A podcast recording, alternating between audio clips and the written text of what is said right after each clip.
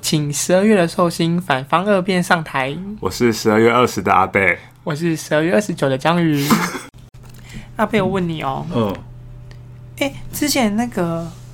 理想混蛋那个基地来上节目的时候，你是不是有说过你也会听灭火器？哦，对啊，你有你你有在听他们的什么歌啊？我一开始认识他们是那个，就他们那时候唱那个《岛屿天光》的时候。好、我跟你讲，你这集都被灭火器的死忠粉丝听到，会嗯不会不爽？哎、我跟你讲，我上次在网上看到，就有人就说什么，他们最受不了就是有人说我支支持，呃，我很喜欢灭火器，哦，然后我最喜欢的歌是《岛屿天光》这样。他们真的蛮好听的吗？怎么了吗？因为有些死忠粉丝就会觉得说，你们这种就是那种，跟风仔是不是对，你们这种，你他们这种就跟风仔这样子，要从一定要从什么第一张专辑听起，什么样我才是什么死忠粉丝之类的。有事吗？对，但我我也是因为《岛屿天光》这首歌才认识他们，所以你是这样，想躲我一下子，对了，是不是？因为我当时看到的就觉得说，应该不是只有我这样了吧？ 果然，那果我不不其然，那么那么肤浅浅的人事，情，果然有你的份，对这啊样子。对，但是后来反正我，你知道我有多跟风吗？嗯，就是后来他们二十周年，他们就出了一本书。你说灭火器他们自己出一本书，对，他们是说就是哦，他们是请一个小说家来写的。哦，嗯，然后呢，他们是说里面的故事就是可能有半真实这样子。哦，他们说可能有一些些微的改，嗯，就是稍微杜撰一点，稍微杜撰一点嗯这样子。然后这本书叫《前面有什么》嗯这样我跟风跟到，我就跑去买来看了。这样可可这是一个小说还是是是一个小说，是一个小说，啊！小说的形态这样子。然后，所以那时候我就看，一开始看我就觉得说，因为它它其实蛮厚的欸，它大概有四五百页吧，嗯四百多页这样子。然后呢，一开始就想说，它应该就是一个很很普通的故事吧，什么乐团追梦之类的，嗯，看到哭哎、你很夸张哎，不是真的，真的，真的，中间真的很感人，嗯就是该怎么讲？哦，因为我我我个人在看就是东西的时候，我我我有一个很觉得很感人的点，就会是那种有人无条件支持你的哦哦，的这种剧情的时候，嗯，我就会觉得很感人、欸。然后这我就个好会像蛮蛮蛮像你会，那对个，对对，就会觉得你有一种无条件被支持的嗯感觉，这样、对。然后反正这本书就是从一开始他们高中，他们是高中就成团的，哦哦对他们高中就认识，然后到后来上大学，然后到后来就是那些我们知道，例如说像岛屿天光啊，嗯嗯嗯然后后来到现在二十周年哦，嗯，这样子，对，就是。就是等于是顺顺的这样子写下去，然后中间带一点就是小说的那种笔法这样子。对，一开始一开始他们就在讲说他们到底有他们是怎么认识音乐这件事情的。嗯，对，然后呢，中间当然就是历经波折嘛，但是我觉得他们真的是很酷，因为你还记得我们上礼拜说什么恶血嘛？对，对，然后那时候不是说说什么哦，有很多人也是就是呃没有把书念完就辍学，对然后还不是就是创业成功或什么嘛之类的。嗯，但那时候不是说哦，因为他们做的这件事情是医疗方面的，嗯所以你没有办法就是什么都不没有这方面的专业知识，你就凭着自己一一腔热一腔热血就去、嗯对。然后，但是看这本书的时候，就想说，天哪，又是一个又是一个一腔热血的故事，对。我就觉得哦，果然是只有一腔热血才会被写成故事，像我们这种就是你说像我们这种胸无大志的人，又没理就是想有又没抱 负，更还没能力的人，更没能力，没能力、没理想、没抱负，家里又没钱， 对，就没什么好成为故事的， 只能当社畜，只能这边说故事了。没错，然后后来，反正他就真的是刚开始看的时候，就会发现说，哦，他们在追逐梦音乐这条路上，其实真的是吃蛮多苦的，因为他们其实就真的是从一开始默默无闻，嗯到被大家认识，到哦到出第一张专辑，嗯，然后这中间一定是不乏就是家人的反对的那一种，哦，因为没有拿出个成绩，对不对？呃，应该说在很一开始就已经先被反对了，而且大家可能都会觉得说，哦你就是好好去念大学啊，哦哦你你就是你在那边想玩什么音乐，然后呢、又不好好上课，嗯这样子，然后我们都会觉得说，你的人生就是应该去念大学，然后找一份稳定的工作，就是大家那时候还是觉得大学是唯一的出路的那个时候，对，或者是好，你不念大学是不是？好，那我把你送出国，嗯，我让你去，可能家里有钱，好让你去国外，就是念书回来也是比较好找工作这样子。可是他们就是放弃了，就有人就是放弃了这样可以出国念念书的机会。然后呢，大学可能也就是念一念被退学，然后再重考的那一种，就是一直处于一种就是非常边缘的，在课业上属于一种非常边缘的状态嗯这样子。对，然后他们就一路就是坚持这样走过来，然后可能就是靠着自己存钱。你看，一开始也没有唱片公司想签他们，哦是哦，对，一开始大家可能就是。哦，因为一开始他们的技巧还没有这么纯熟，嗯，所以说其实你知道，其他人有很多很多乐团我，知道很多，对，其实其实就是除了我们那些现在听到大众会讲的什么独立音乐之外，嗯其实还有更多更多是我们都没有听过那种嗯那一种独立音乐。就其实厉害的人是大有人在，可是你要怎么去？找不到一个翻红的机会吧，对对对，你你你，而且你凭你凭什么翻红？就是你的特色是什么？嗯你的你能力有比你技巧有比别人好吗？嗯，或是或是怎么样什么的，就看他们真的是过得很辛苦这样，对，然后后来我们就，哎、后来真的他们好像就是拼死拼活出了第一张专辑之后，就开始慢慢的受到欢迎了耶，你说第一张专辑开始就开始说，就开始小小的受到欢迎这样子，可是可能就是还是没有到，呃，非常的红这样，嗯，然后他们最后真的爆红，就是因为那个《岛屿天光》哦，那首歌，因为那首歌不是还拿金曲奖嘛？对嗯他拿年度最佳歌曲奖这样子。然后那时候好像我那时候会觉得啦，他们不是那时候爆红，我就觉得说嗯他们好像就真的是处于一种正那叫什么？是正旺正在那叫什么东西？ 那叫什么啊？哦，运势鸿运当头，哦鸿运当头，就是他就觉得说，哦，你你们他们真的就是现在应该就是非常有名了吧，对然后应该就是非常赚大钱了吧，什么之类那的个。时候他们应该就是超有名的啊，大家都知道了吧？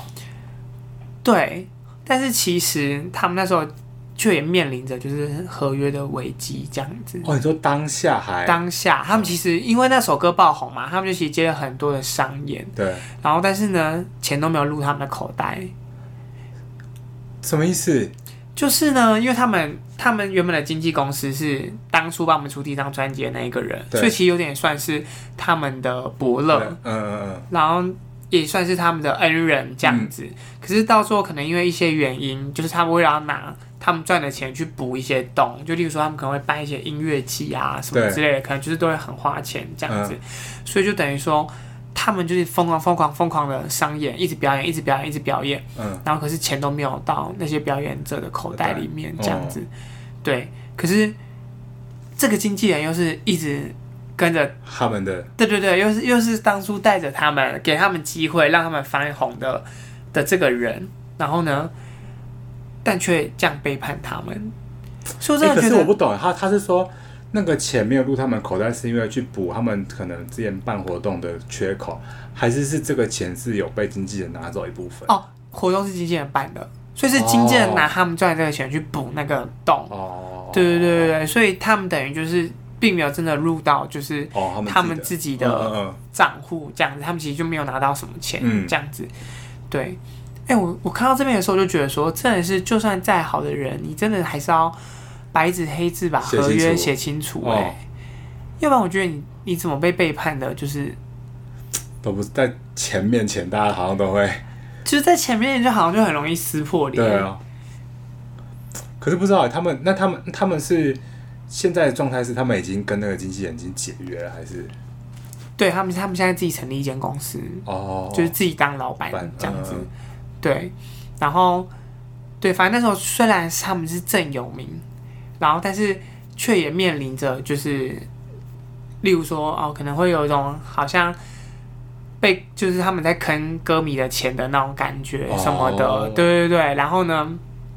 他们自己却也有口难言，嗯，然后呢也没就是也没有赚什么钱，好像有了名声，可是却没有了嗯哦，实际的那个，嗯，收入，对对对对对。然后但是后来他们反正他们就自己独立出来当老板，嗯，这样子。对，然后就觉得哦，天哪、就是我我觉得这真的是看起来真的是很光鲜亮丽的一就个他，们那个时候真的是，因为那时候很常在就是各个节目或者是什么，或者是一些活动上面，他们嗯都会有一些他们可能表演的那种就是剪辑吧，就看到他们他们其实蛮常出现的，而且那阵子大家又蛮常在放那首歌，觉得他们那时候应该是很红很红的时候，应该是大赚一票的时候。对，但我但我后来更喜欢他们帮蔡文写那首歌，哎，哦，我知道啊，他们那首歌叫《我的废人朋友》，你也听过我吗没？听过这首，哦，那首歌很好听，哎，就是我觉得他们歌真的是很那个那叫什么，草根味很重，哦，对对对对对对对，对而而对，且里面还有讲到一个，就是他们不是都很喜欢用台语创作嘛，哦这样子。然后我就觉得说，其实真的是因为台语本来就是我们的母语嗯这样子，因为它里面其实也有写到，就是关于这一块，就是为什么要用台语创作这件事情，嗯因为其实这个东西其实本来就是有点像是我们的根吧，这样子。哦但是却很多人他们却会，因为那时候因为一些政治因素的关系，所以呢，他们可能都会选择就是说国语，然后或是国语的国语的歌被就是保护，嗯，就例如说像金曲奖，哦，对金曲奖像这种东西，他们其实都是为了鼓励国语歌歌曲哦，而就是创造呃的，嗯创造的一个类似这样的，有点类似这样的感觉，这样子，对。然后所以说，他们那时候就是也是坚持要用台语创作，嗯，就是为了想要保留这，就是用这个语言去留下更多的艺术，这样子。但我觉得这话也是，嗯，我知道他们觉得这个等于是我们母语这件事情很就是很重要，嗯就是像现在小朋友不是都会学嘛，嗯，对但我觉得好像，嗯，如果说现在国语，我觉得也没什么，也没有也没有觉得说国语怎么样，因为毕竟我觉得国语好像也是也变成我们自己文化底蕴里面的一个嗯，就是不可以密不可分的东西嘛，它已经渐渐的已经变成大家所熟知最通俗的语言了。你也不能说它不是我们的语言了，它也是，只是说他他是啊，对对对不对？只是只是说，好像也没有那么必要一定要说，嗯，可能坚持说哦，台语可能一定要怎么样或什么之类。我知道他还是。必须要让大家知道，说我们有这个语言，我们也可能也要对对对也要认识因为它，因为因为台语，因为国语其实现在已经是对，主就是流没有语言人是嘛他的对手了。对对对对他他对他完，他现在等于是没有保护的必要对了。对对对对，他就是这对个就是我就他这意思啦。对对对对但他就是就是他们用这个创作是，是对，他就们是可能想要鼓励大家对对对去嗯嗯哦了解这个语言的美丽，这样子。嗯嗯嗯嗯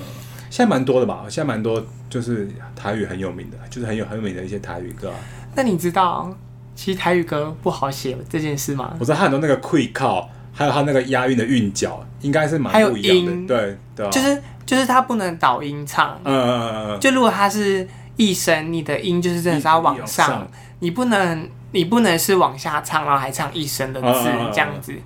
然后那时候，哎、我知道这件事是之前看网上有人在分享，因为之前有一个很有名的写词人叫吴雄，你知道我知吗？道五雄，对，然后反正他就有讲，就是其实现在很多人都很爱跟风唱台语，对。但是其实唱的都是错的。可是你有没有你？可是你有没有觉得唱的太正确的台语会有一点，就是五五零年代那种感觉？没有，不是，哎、你这你这是你这是那不个是真的，你听你听，我爸爸妈妈，我爸会唱会唱那种茄子蛋的歌哦，嗯但他的那个他的他台语是很非常非常好的那种，嗯他唱出来就会有一种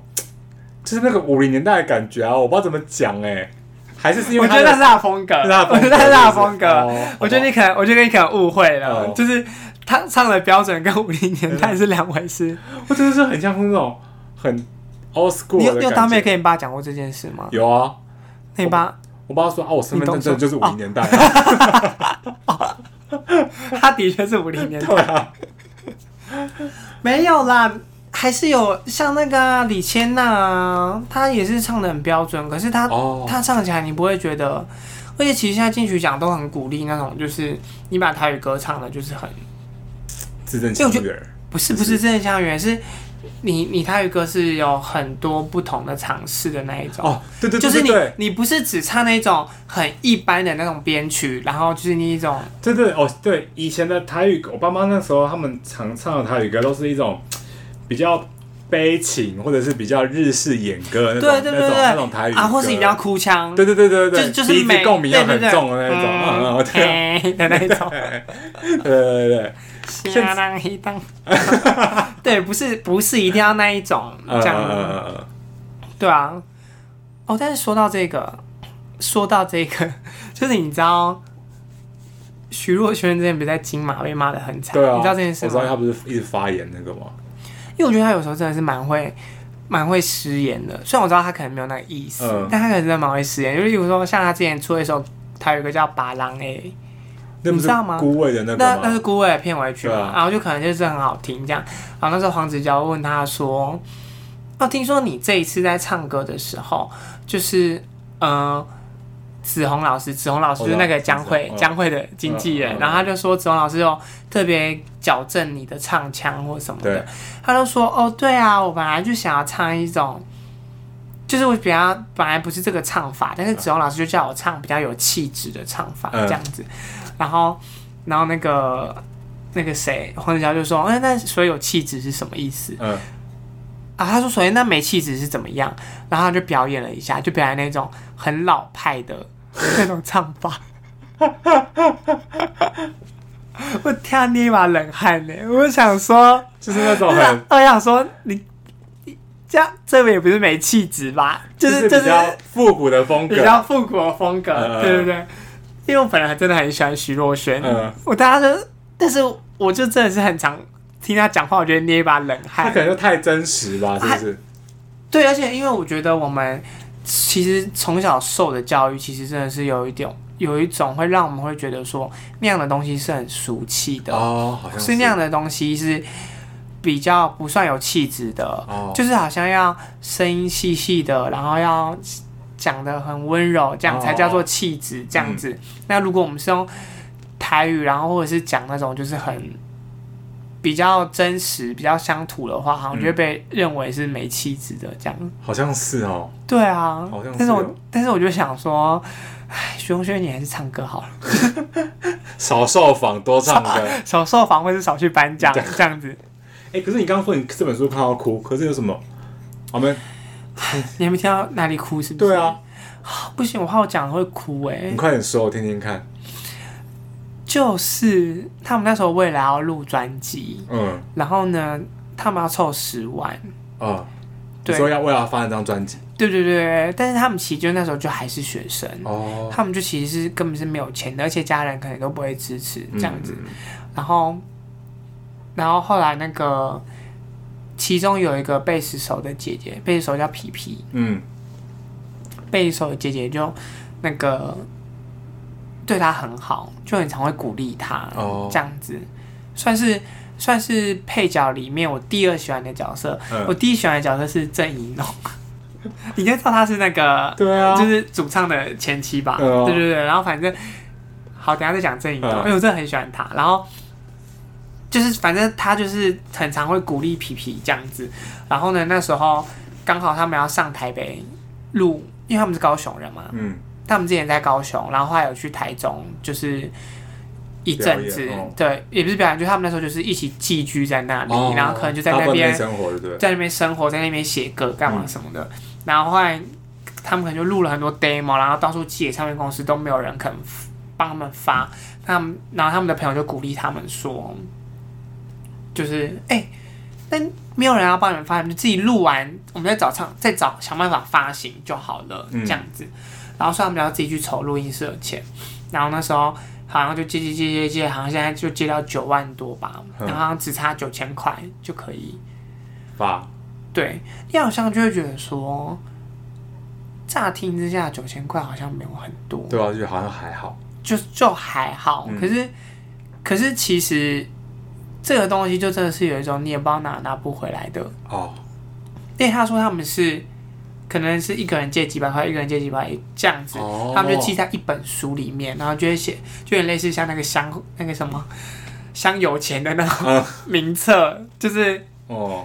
对，可能你的名字会被写在瓦瓦瓦瓦砾砾上上面嗯瓦砾上的那一种，就是他就会写说哦，谁借我几多少，谁借我多哦少、这样子。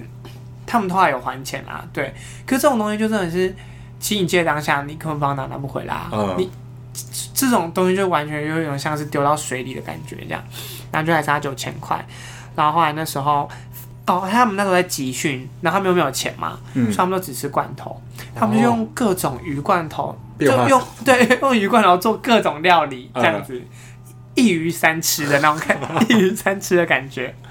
然后后来那个他们在台北，然后呢，他的姐姐原本在台北工作，然后但他却后来却要回高雄工作了，嗯然后他们好像就短暂的在台北车站交会，嗯就是可能就是要打声讲个话、啊，打声招呼，看看过得好不好、啊。然后姐姐可能就要搭车回高雄了，嗯，这样。然后呢，他姐姐就说：“哦，你什么很就是可惜没办法一起生活或什么的这样子。”然后他就说：“哦，你。”哦，因为这中间他们其实没钱很久，他完全不敢跟他姐拿，嗯他完全不敢跟他姐讲这件事情。然后呢，他姐就说：“哦，你这么，就是你怎么越来越瘦这样子？”他就说：“你你还是要多吃饭，嗯，这样子，你不要你不要只顾着做音做音乐，乐然后都不吃饭这样。然后他好像就他好像就停了一下，嗯，然后他姐姐就说怎么了？他姐姐就立刻看出有就是有状况异状，嗯嗯他就说哦没有，他说他说没有，他说没有啦没有啦，只是就是他们现在录音室的钱都筹不出来了，嗯他们就说如果有钱的话，当然是要先拿去想办法录音或什么的，就是根本没有空想吃饭这件事情。，啊然后他姐就说等我一下，嗯然后他姐就立刻跑去领钱，嗯然后他姐就说，他现在账户里面只留了他他留了一些钱，然后他就把这些提出来给他，嗯然后就跟他说，就是这些钱给你这样子，让你们拿去录音。然后呢，他就不肯收，他嗯就说。他就不想拿，然后他姐他姐就问他说：“为什么你不想？”就是哎、他说你快为什么不拿嗯他说你快拿啊，这样子什么的，他就赶车了。他就说：“嗯，他不想拿。”嗯，这样他姐，然后他他就说，他说他不想拿，因为他不是，他说这句话意思不是想要跟他要钱这样子。嗯，嗯然后他姐就说，我知道啊，他说我知道啊，就是如果你如果你是要跟我要钱的话，你早就跟我要了，嗯我知道你不想跟我拿钱。嗯他说，但就算，但是但就当做我投资你这嗯，样。哦，我知道你一定可以，就是会有成功做，的对那么你一定点一定嗯会做到你想要做的那件事情的。嗯，这样子，我就哭了，是蛮感人的啦，很感人呢是蛮感人的我。哥不会对我讲这种话哎、你刚刚讲说你护他多少，你先给我，而且我哥就说你少吃一点，我哥蛮就感说人的死胖子你少吃一点， 就是我就觉得不是这种当下那个那个情绪，因为他前面那个章节已经就讲他们在过得很苦或什么之类的，而且我没办法想象哎、你有办法想就是怎么讲？我就觉得我们都在，嗯，我们就是循规蹈矩的人。对啊，我我们没哦就有是我们就是走在那种就是真的是很一般道路的人，我没有办法想象真的是可能就真的是三餐不知道下一顿在哪里，真的，可是只为了完成一个你也不知道到底会不会成功的梦想，而且他们原本是不会写歌的耶，哦，真的哦，对啊，他们原本是不会他写们歌是，后来才那个的哦，他们就是就是可能有人鼓励他们说，既然你们要玩团，那你们就应该要写自唱自己的自己歌的歌哦这样子嗯，嗯嗯嗯对啊，我就觉得。就算饿个我三天，我还是歌写不出。 嗯，还是没灵感。对啊，哎，可是你说你不是还有一个最喜欢的人吗？哦，就郑怡农啊。对啊，哎、郑怡农真的是算是我蛮喜欢的女性歌手之一，怎么也样？因为我觉得她，我觉得他很有气质，而且其实我认识他的原因是因为他跟就是大正离婚这件事情，嗯，就你知道那件事吗？我我直到他们离婚，我才知道他他老婆是他、欸哦，我也是，我也是，我知道他到直到他离你婚，就知知道我们有多跟风了。对啊，对啊，就是就是我是因为他们离婚，我才知道，就是我们都知道这两个人，嗯但是没有想他们过两个把是这两个人放在一起的，对对，嗯放在一起、对这样子，对对对。然后反正里面也是有讲到，就是他们认识，然后哦到那个、就是最后分分开，开，嗯最后分开就是写的非常委婉啦，嗯对。但是那时候那时候我觉得其实他们真的是非常尊重彼此、欸，嗯，对。而且你知道他们离婚之后他们还住在一起吗？我不知道欸，就是他们离婚之后他们还住在一起，然后后来大正又在结婚，嗯，然后他们就三个人住在一起。什么？你不知道这件事？我不知道哎，就那时候他们还有上一个专专访，就是有人去访问他们这样子，对啊，然后他们就会说，他们就觉得现在这个状态是很舒服的这样子，然后是大战很舒服 吗？靠腰， 就是就是他们会觉得说，其实还是就是很好朋友、哦这样子， 可是不会很尴尬吗？就是就是。我觉得就真的是他们是真的已经升华到一种感情，升华到一个境界了，这样子。哦不是我说他新的老婆应该也不也会尴尬吧？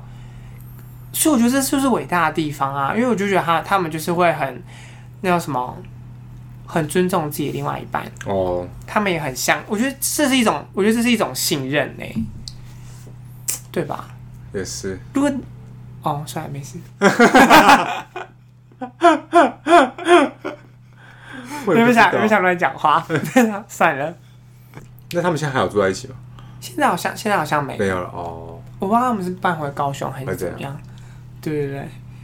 也不是你该你该讲那一句话，害我怎样？我我到时候这边泼我不敢 take 灭火器。